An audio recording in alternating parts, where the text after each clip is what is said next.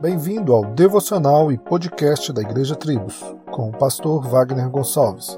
Visite o nosso site www.igrejatribos.com.br.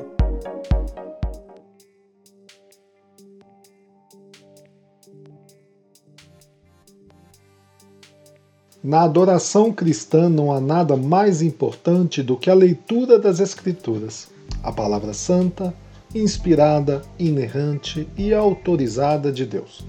Em 1 Timóteo 4,13, Paulo diz: Até que eu venha, preste atenção à leitura pública das Escrituras, à pregação e ao ensino. Para Paulo, ler a palavra em voz alta quando a congregação se reunia era tão importante quanto o sermão.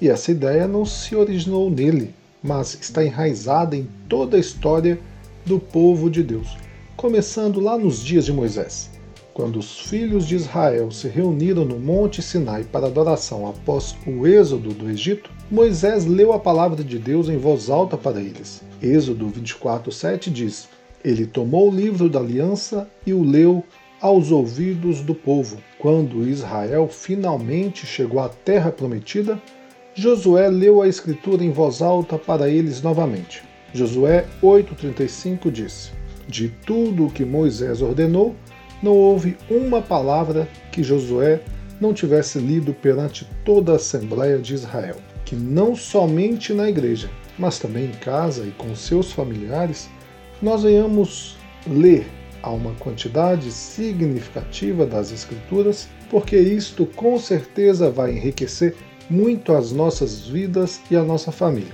Afinal, precisamos da palavra de Deus mais do que a comida. O homem não vive só de pão, mas de toda a palavra que sai da boca de Deus. Mateus 4:4. Solos Cristos, dele, por ele e para ele.